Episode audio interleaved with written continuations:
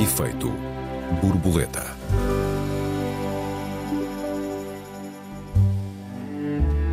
O povo já não tem medo, noticiava-se em 1974. O 25 de Abril derrubou a ditadura, mas há quem fale em celebrar também o 25 de Novembro. O que representam essas datas agora que preparamos a festa dos 50 anos de Abril? Bem-vindos ao Efeito Borboleta, eu sou o Joel Neto. Eu sou a Raquel Varela. Olá Raquel, boa tarde. Olá Joel, boa tarde e aos ouvintes. Raquel, a Revolução do 25 de Abril foi um sucesso ou um fracasso? Boa, boa questão. Sabes que no debate historiográfico, eu hoje prometo que eu vou fazer um esforço para não fugir demasiado para a questão científica, mas no debate historiográfico há todo um debate em torno de saber se uma revolução só é uma revolução quando é vitoriosa. Ou seja, neste caso, nós estamos a falar de revoluções sociais, quando os trabalhadores tomam o poder e conseguem, digamos, abolir a propriedade privada, instaurar uh, o socialismo uh, com democracia, liberdade e tudo mais. Bom, é evidente que eu me coloco entre aqueles que, se uma revolução só é, só é considerada revolução com esses critérios, então nós nunca tivemos nenhuma revolução. O que não, nem em Portugal, nem em lado nenhum, porque mesmo onde foram bem sucedidas, foram no, nos primeiros meses, anos, que é o caso da Comuna de Paris ou da Revolução Russa, e depois uma foi brutalmente derrotada e a outra foi também brutalmente derrotada, com uma guerra civil, com a ascensão do stalinismo, etc. E, portanto, eu, eu coloco coloco-me ao lado daqueles que veem a revolução como um processo, ou seja, não é tanto o, o fim da história que conta a história, mas o desenrolar da história. Isto serve para a, para a, Revolução, mas também serve para a Contra-Revolução. Eu acho que nós tivemos uma Contra-Revolução muito específica, depois vamos ter tempo de falar. Portanto, isto para dizer que eu acho que. Que eu, nós vamos discordar radicalmente. Exatamente. provavelmente sim. Provavelmente sim. Então eu acho que a Revolução Portuguesa teve, hum, teve alguns momentos extraordinariamente bem-sucedidos. Uh, desde logo, enfim, uh, uh, a ditadura foi derrubada imediatamente com um golpe de Estado, que não é uma revolução, isso também é outro debate importante.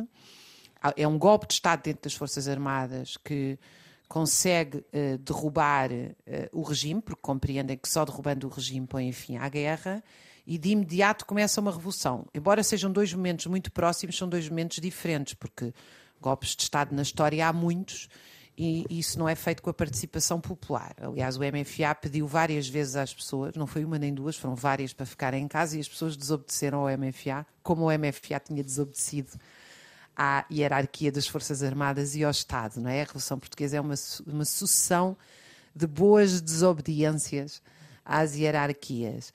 Mas eh, há, há, há factos em que eu penso que o sucesso é indiscutível e nisso acho que nós não vamos discordar como quase ninguém em Portugal, tirando a extrema-direita e os saudosistas, que é pôr fim à ditadura, pôr fim à guerra colonial, defender o sufrágio universal, uh, a defender a independência das colónias, uh, direitos cívicos, direito de reunião, de associação, etc. Portanto, há ali um, há um, um, património comum do 25 de Abril que faz com que seja o feriado mais celebrado e festejado popularmente um, por todo o lado se festeja o 25 de Abril. Há poucos anos foi feito um levantamento, havia centenas de associações de bombeiros, juntas de freguesia, associações desportivas.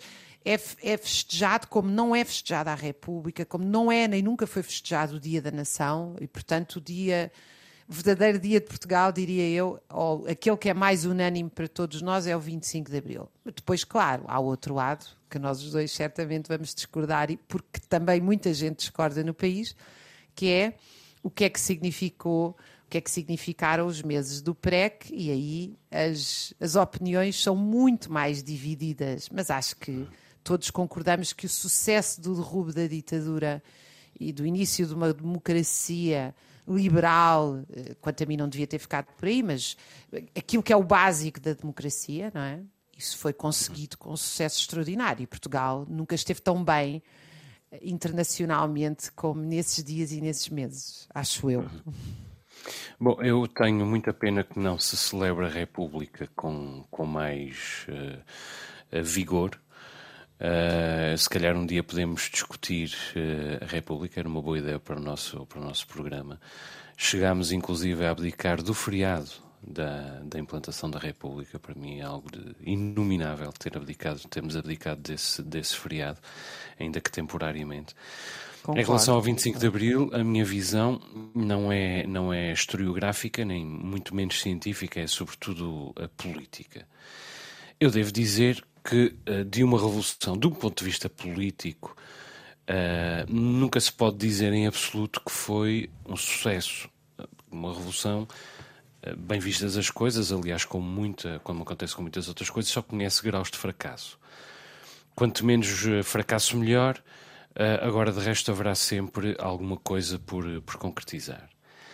Ainda assim, se de alguma revolução, e aqui falo do mundo todo, se pode dizer que foi um sucesso, é provavelmente do, do 25 de Abril. Primeiro foi uma revolução pacífica, depois foi uma, uma revolução que se consolidou ao longo de um processo revolucionário bastante curto, uma revolução que efetivamente libertou um povo e uma sociedade, permitindo uma melhoria efetiva das condições de vida do povo, desse povo, em virtualmente todos os aspectos. E, aliás, uma revolução que goza de amplo prestígio internacional. E para sabermos, não, não precisávamos, uh, com certeza, de ouvir Zelensky citá-la no discurso no, perante o Parlamento português.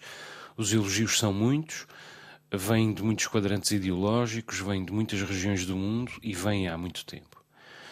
Uh, nós temos uh, muitas razões para celebrar uh, esta circunstância histórica de vivermos agora há mais tempo em democracia do que vivemos sob a ditadura do Estado Novo. Na verdade, vivíamos há mais de 800 anos em diferentes tipos de ditadura, eu diria que ininterruptamente. E, portanto, temos também uh, todas as razões para preparar uh, o longo programa de comemorações que estamos a preparar para o, o 50 aniversário da Revolução. 50 anos de liberdade são duas gerações inteiras, exclusivamente em liberdade, e são quatro ou cinco ou seis gerações de alguma maneira tocadas pela liberdade. É um feito de que não são muitos os países que, que se podem orgulhar. Hoje, uh, Portugal é um país mais justo, uh, mas evidentemente aquilo que temos não é um país justo em absoluto. Digamos que é um país menos injusto do que era. A desigualdade laboral eh, é endémica, a desigualdade social é uma praga, a corrupção está infelizmente por todo o lado e ainda temos aí a extrema-direita a crescer, alimentando-se de todo esse sentimento de injustiça. Uh, portanto, ainda está em curso a consolidação da democracia, mas como está sempre. Uh, seguramente não mais do que aquilo que acontece nas revoluções mais bem-sucedidas ou menos mal-sucedidas, o, que é, o que é dizer a mesma coisa. O problema uh, é que é exatamente disso que se aproveitam os antidemocratas. Um, disse André Ventura no mesmo dia, portanto ontem, em que a extrema-direita abandonou em bloco o Parlamento Português ao ouvir cantar a grândola. Hoje devíamos olhar, cito, para os portugueses, olhar para os portugueses e dizer desculpem porque falhamos. Não é mentira. Nós falhamos realmente. Falhamos em algumas coisas e acertamos infinita, na, na infinita maior parte, o que, o que nunca acontecera antes. Diz ele, e cito de novo, falhamos na justiça que, que construímos. Também não é mentira. A nossa justiça é imperfeita, mas é menos imperfeita do que antes, muito menos. Diz ele, e volto a citar: Falhamos no império que se dissolveu e que deixou outros países à sua mercê e famílias à sua sorte. Também não é mentira. Deixámos outros países à sua sorte, mas deixámos-los à sua sorte eh, porque não dissolvemos o Império como o devíamos ter dissolvido, e isto já partindo do princípio de que alguma vez o devíamos ter construído. Diz ainda André Ventura, e volto a citar: falhamos para com os jovens que querem emigrar como nunca no país que lhes tinha prometido ser o país da prosperidade. Bom, também não é mentira que queiram emigrar, mas é mentira que queiram emigrar como nunca. Muitos jovens ainda querem emigrar, de facto, e precisam. Acontece que, até o 25 de Abril, muitos mais jovens não só queriam emigrar, como não tinham outra solução de sobrevivência senão emigrar. E diz ainda André Ventura: falhamos aos pensionistas e reformados que têm o pior poder de compra da União Europeia. Também não é mentira. Os nossos pensionistas e reformados uh, vivem pior do que a maior parte dos pensionistas e dos reformados de outros países europeus. Mas antes viviam pior, viviam muito pior, e aliás, muitos deles nem sequer seriam pensionistas e reformados porque não teriam acesso a pensões e a reformas. Portanto, quando nós vemos a extrema-direita abandonar o Parlamento ao ouvir cantar o, o grande La Vila Morena, fica muito claro que a extrema-direita não só parece estar aí, mas efetivamente estar, está aí. Uh, esquece a extrema-direita e esquece quem apoia a extrema-direita, que a extrema-direita apenas está aí porque se trata de uma democracia. Ou seja, a democracia, até para os antidemocratas, tem encontrado um espaço. A ditadura é que nunca encontrou um espaço para os democratas.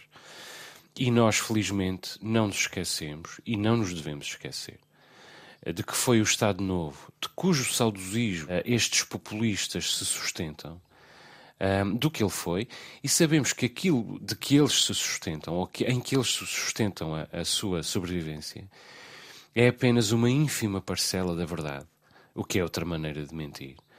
Uh, uma verdade uh, com que, que, com habilidade e com desaforo, escondem toda a mentira em que, na verdade, nem eles acreditam, a não ser por conveniência eleitoral. Tudo isto é óbvio e, por isso, às vezes, não é dito com a regularidade suficiente, Raquel.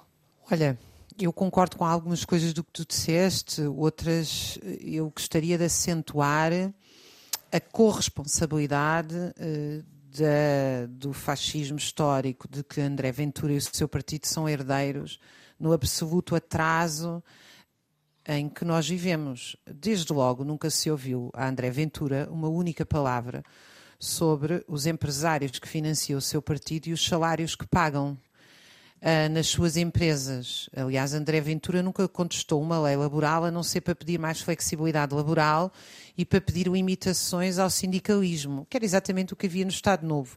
É bom saber que o Estado Novo é uma disciplinarização da força de trabalho. É assim que a burguesia portuguesa, as cinco grandes empresas, as classes dominantes, uh, se constroem na modernização pelo atraso, proibindo sindicatos e partidos políticos depois de tentarem durante 16 na verdade, depois de tentarem durante mais anos uh, controlar, dominar, calar e silenciar o movimento operário que pedia coisas básicas na República e antes dela, como seguros sociais, limitação do horário de trabalho que chegou a ser de 14 horas e mais, limitação do trabalho infantil, etc. Portanto, a ditadura é a ditadura dos baixos salários, é a ditadura da censura e é a ditadura do trabalho forçado nas colónias. Império o qual nós nunca, nós não saímos lá mal, nós entramos lá mal. Nós, quer dizer, Portugal, o Estado português, entrou lá mal e, portanto, dentro, eu aliás devo dizer que eu nunca reivindiquei, hum, eu, eu sempre reivindiquei o lado popular da Revolução,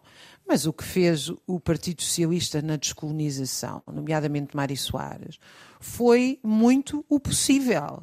Porque, uh, aliás, Portugal, comparando com outros países, teve uma capacidade de receber os retornados, chamados retornados, uh, com, uma, com uma estrutura que foi posta uh, na tentativa de arranjar emprego, lugar para ficarem, etc, etc absolutamente impressionante, porque nós estamos a falar de centenas de milhares de pessoas. Portanto, eu acho que uh, é preciso, eu acho que o que a extrema-direita hoje não reivindica, e aí devo dizer que os democratas liberais também não, é a participação popular de facto, uh, é a gestão democrática nas escolas, é a gestão democrática nos hospitais, é que a, a ditadura saia do Estado, mas também saia das empresas. Raquel, deixa-me interromper-te aqui. Nós, infelizmente, estamos a chegar ao final da nossa primeira plataforma. Vamos fazer um curto intervalo. Já retomamos o teu raciocínio. Para já, uma escolha da Raquel, escolha inevitável, Grândola Vila Morena. Tinha que ser. Peço desculpa pelo óbvio. Até já. Até já. Grândola Vila Morena, terra da fraternidade O povo é quem mais ordena dentro de ti a cidade. O povo é quem mais ordena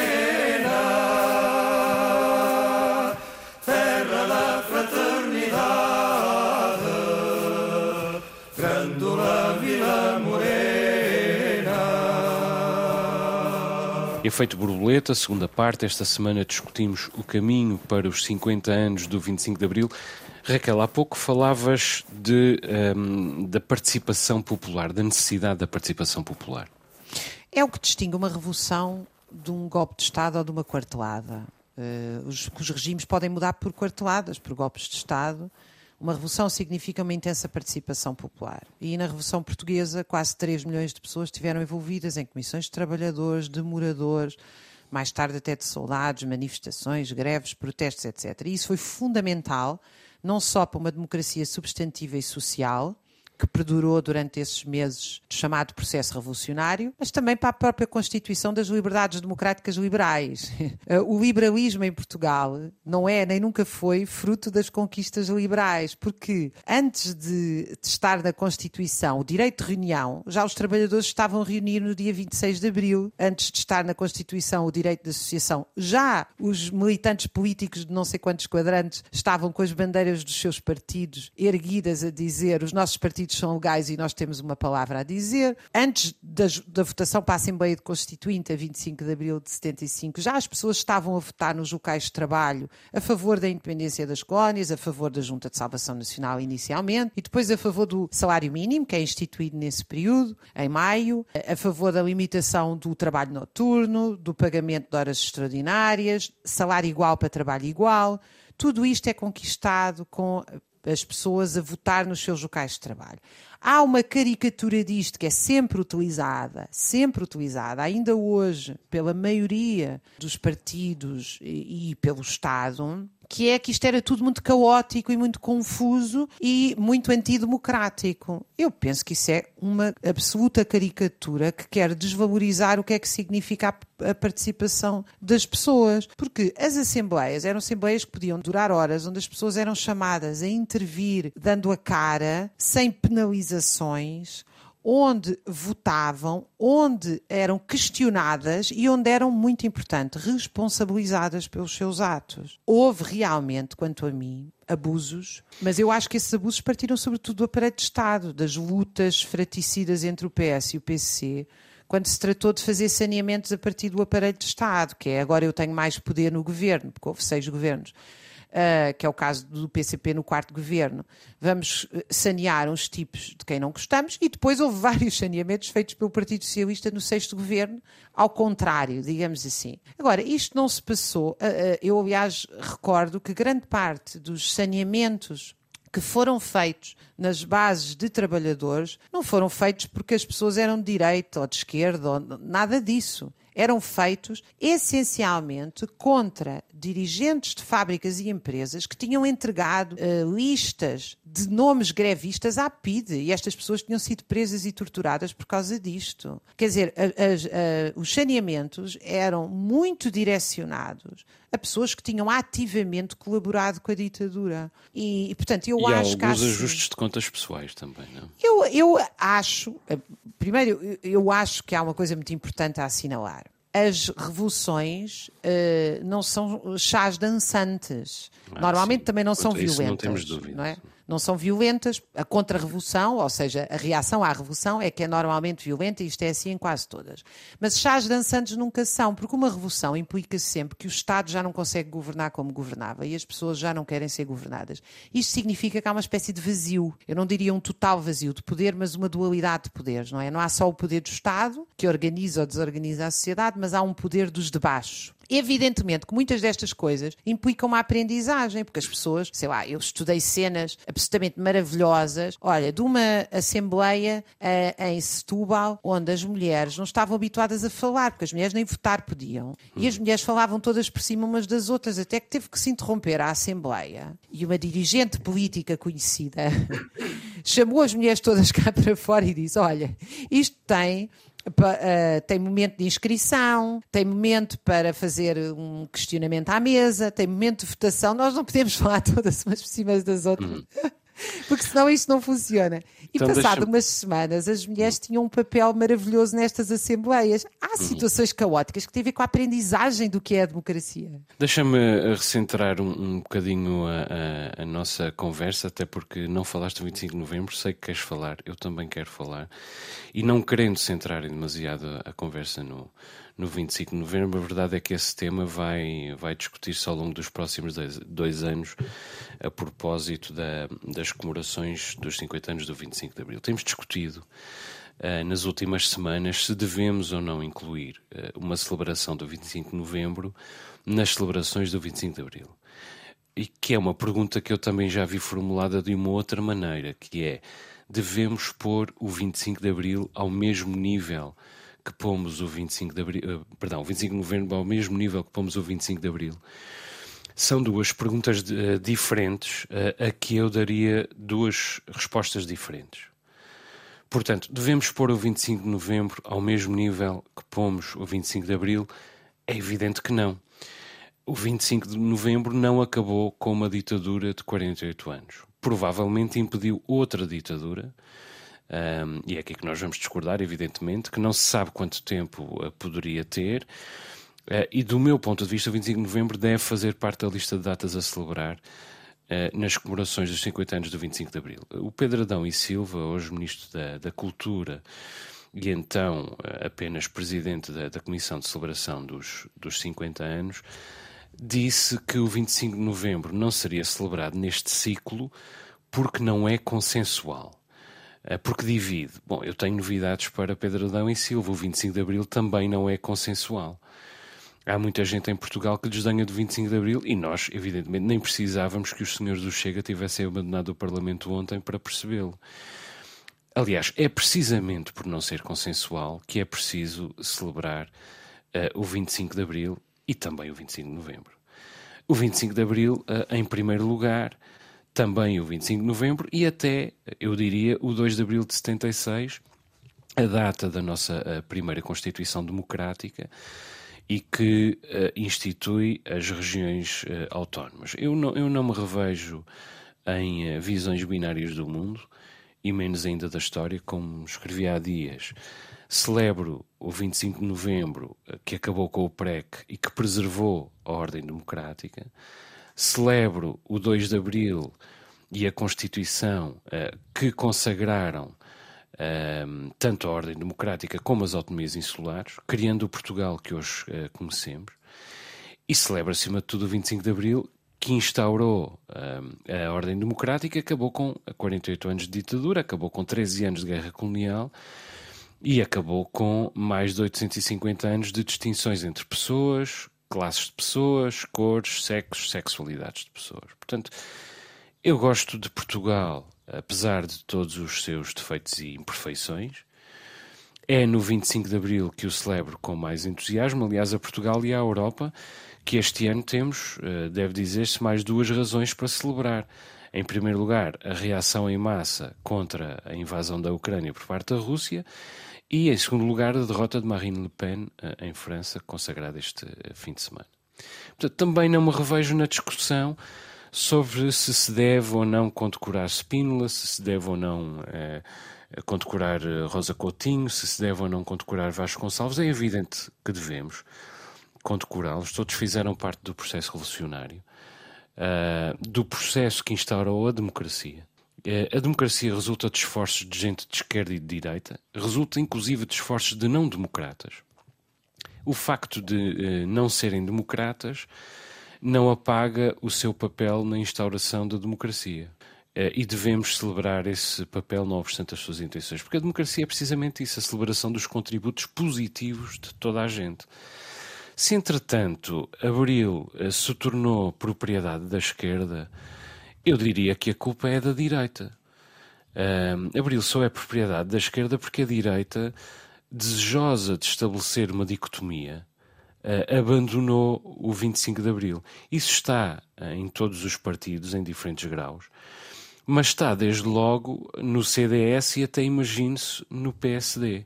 Uh, a ignorância é tanta que quase ninguém quer ser visto com um cravo na lapela ou a cantar o grândola, porque tem medo de, se, de deixar de ser considerado parte do clubinho, o que é de uma ignorância histórica desconcertante.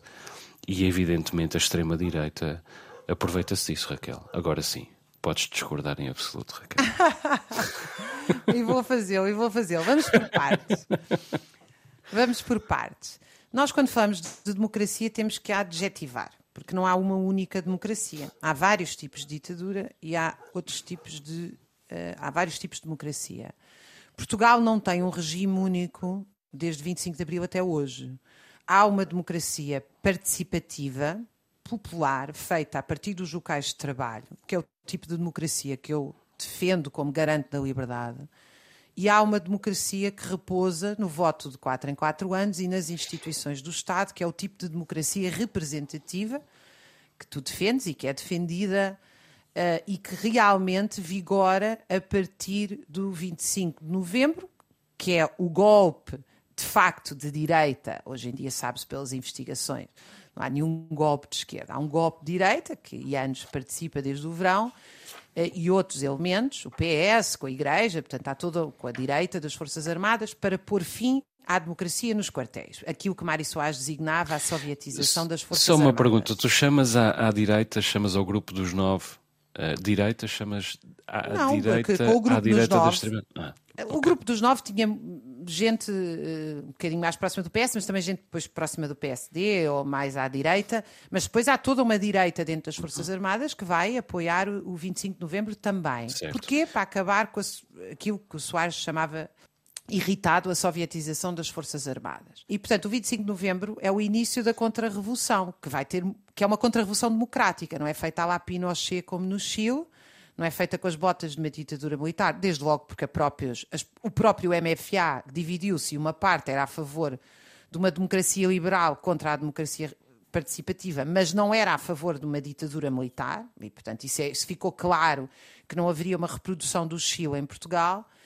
Uh, e portanto o 25, mas depois vêm as eleições, que é a ideia, porque as eleições que as pessoas celebram, e ainda bem, porque o direito ao voto é muito importante, elas em Portugal foram concomitantes com retirar o voto aos médicos em 82 dentro dos hospitais, aos professores logo em 76 com a eleição dos conselhos diretivos e agora recentemente dos diretores, e obviamente acabar com qualquer possibilidade democrática dentro das fábricas e empresas. Portanto, o 25 de novembro tem essa característica. Agora, claro, o argumento que se usa sempre, há vários argumentos bons, não é? Uns bons, outros maus, mas um argumento bom é que nós não podemos viver permanentemente a votar e em revolução. Uh, ou que uh, não é, não, quer dizer, ou que verdadeiramente uma sociedade não aguenta essa tensão, uh, que é uma tensão que Uh, implica não só desemboca numa guerra civil, porque a burguesia não aceita ser expropriada, a burguesia, as classes dominantes, os empresários, o Estado, como queiras. Eu acho que burguesia é um conceito histórico bom, já aqui discutimos isso. Não aceita ser expropriada sem pegarem armas, o que em Portugal também estava previsto a partir do Norte, se isso acontecesse. Outra coisa muito diferente é o que é que os partidos queriam para Portugal. E eu acho que o incómodo de Adão e Silva em relação à Revolução Portuguesa, que eu devo dizer, aliás, que eu não tenho boas expectativas em relação a esta celebração dos 50 anos. Porque a historiografia portuguesa vive das clivagens académicas e muitas vezes vive também de costas voltadas para a população em geral. E estas clivagens académicas são profundamente um, devedoras à, à, força dos partidos políticos. E isso, quanto a mim, é um problema, sejam quais forem os partidos. Portanto, acho que é. Uh, acho que estas celebrações oficiais vão ser oficiais. E, e não acho que. Acho que isso é um problema quando se trata de celebrar o 25 de Abril. Nós precisávamos de celebrações que partissem mais de baixo e menos de cima.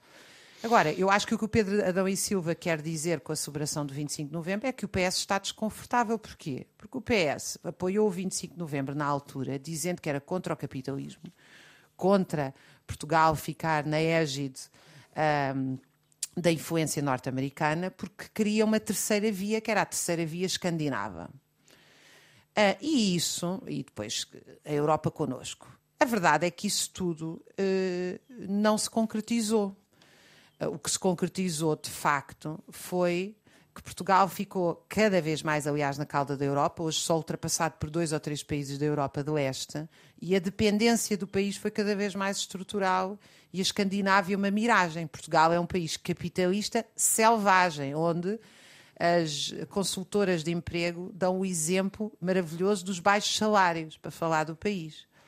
E, portanto, o PS, que sempre eh, argumentou que o 25 de novembro era era uma necessidade apenas para travar uma ditadura soviética, coisa que o PC nunca quis, porque o PC era fiel à União Soviética e à Ordem de Alta. Não estou a dizer que o PC agia democraticamente, como eu te digo, no aparelho de Estado houve muitas lutas. Mas, portanto, o PS tem esse desconforto em relação ao 25 de novembro. Apoiou, mas na altura não, achava que tinha sido forçado a, porque o seu objetivo era o socialismo democrático, digamos assim, que era o que, era, era o que estava na pauta. E, e, eu acho que é, é, é, o incómodo com o 25 de novembro hoje do Estado é esse. Por outro lado, tu tens uma direita e um setor liberal que acreditam realmente, como tu, que o 25 de novembro nos veio salvar de uma ditadura. Eu acho que no 25 de novembro nos veio roubar uma democracia social e substantiva e que a ditadura não era, não estava em cima da mesa nenhuma influência soviética aqui. E se estivesse, eu também estaria contra, porque jamais defender qualquer ditadura. Portanto, eu acho que foi enterrado a 25 de novembro foi realmente a participação popular e, e isso foi a coisa mais bonita que nós tivemos na nossa história. Bom, não chegaste a persuadir-me, mas ficou pelo menos claro em o que é que nos divide aqui. Agora, eh, uma coisa que me preocupa uh, é o olhar que, que os jovens portugueses têm uh, sobre a liberdade. Uh, não conheceram outro regime nem outro sistema e, e muitas vezes não sabem bem do que se fala quando se fala de liberdade em geral, nem quando se fala de 25 de Abril em particular. Não sei se tens essa sensação. Aqui há uns tempos, um, um estudo da Universidade Católica indicava que a juventude até uh, o segmento da sociedade portuguesa que declaradamente mais importância dá ao 25 de Abril. Mas este declaradamente preocupa-me, porque é muito fácil uma pessoa declarar-se consciente do que foi uma revolução como o 25 de Abril, ainda por, ainda por cima tratando-se essa pessoa de um jovem uh, universitário. A verdade é que todos os dias Uh, vejo uh, jovens de todas as origens sociais e de todas as inclinações profissionais mostrarem a sua ignorância sobre a Revolução e ainda mais sobre o valor da liberdade em geral. Chega a ver garotos de, de 20 anos dizerem que antes do 25 de Abril é que era bom. Às vezes até apenas para terem uma opinião diferente, dissonante, que é uma, uma obsessão que, eh, de, dos dias de hoje. E ainda há uns dias, um estagiário de uma televisão, daqueles estagiários que tratam do, dos oráculos e dos rodapés, pôs a rodar um rodapé eh, com uma referência à, e cito, Revolução dos Escravos. Bom, ah, isto, isto parece partir uh, de uma sensação foi um de língua bem conseguido, mas não foi bem um de língua, esse é que é o problema, foi não é? paradigmático, esse é que é o problema. Isto parece partir de uma sensação que às vezes uh, se torna uma ideia, se consolida como uma ideia, de que o 25 de Abril é uma coisa já bastante vista e batida. Uh, e, e, e, dá a ideia, a certa altura, de que defender as conquistas de Abril chega a ser uma coisa reacionária. Uh, por isso, talvez não seja absurdo dizer que a, que a nossa democracia vive neste momento a maior crise dos seus quase 50 anos de existência. Isso, isto apesar do retumbante sucesso que foi, ou do seu ínfimo grau de fracasso, para retomar a questão inicial. Mas sabes, diz, desculpa, diz, desculpa interromper-te. Não, eu, eu, ontem estive na manifestação do 25 de Abril e vi realmente a manifestação cheia de gente, muita gente, há muito tempo que não via assim, mesmo antes do Covid, penso que ontem estava mais gente e muita gente jovem. Porém, tive assim uma sensação amarga quando estava a descer a Avenida da Liberdade. No fim, passei por umas lojas de franchising multinacional e estavam várias jovens, mulheres, eram lojas de roupa, a, a olhar a manifestação. e eu estava a pensar que é feriado, elas estão a trabalhar e ganham o ordenado mínimo. Nós estamos a fazer a memória da Revolução, mas elas não estão a fazer a Revolução. Ou seja, há aqui uma decalagem entre o que é simbólico e o que é real. Uh, portanto, eu não sei se os jovens têm, eu acredito que os jovens têm imensos motivos para celebrar o 25 de Abril, mas uh, isso teria que ser uma história viva para eles e não apenas uma memória como é, que não tem qualquer reflexo uh, imediato na sua qualidade de vida hoje. Quer dizer, quando eles olham para o tempo de, de espera no Serviço Nacional de Saúde, para a má qualidade da educação, muitos deles não conseguiram ir para a universidade nestes casos. Um, para as péssimas condições de trabalho, muitos deles nem votam porque acham que é inútil.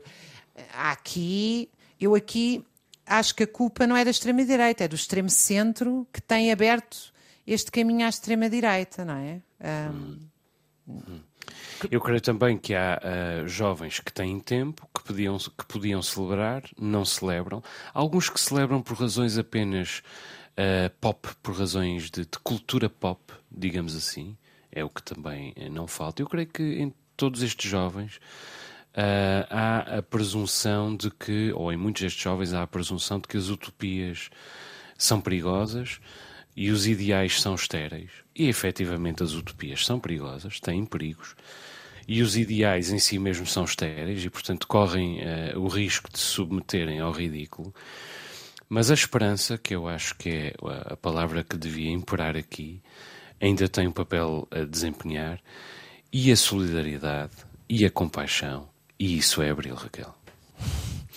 Solidariedade, compaixão, igualdade, liberdade, Há muita coisa que nos une e que espero nos continue a, a unir nestes tempos sombrios que estão de tambores de guerra, extrema-direita e tanta desigualdade social. Acho que há uma coisa que todos podemos, podemos acordar é que as pessoas devem agarrar a vida nas suas mãos, não é? Agarrar os destinos nas suas mãos, participar, opinar, escolher, Uh, a política nunca deve ser, uh, nunca deve ficar nas mãos dos outros, cada um de nós tem essa responsabilidade.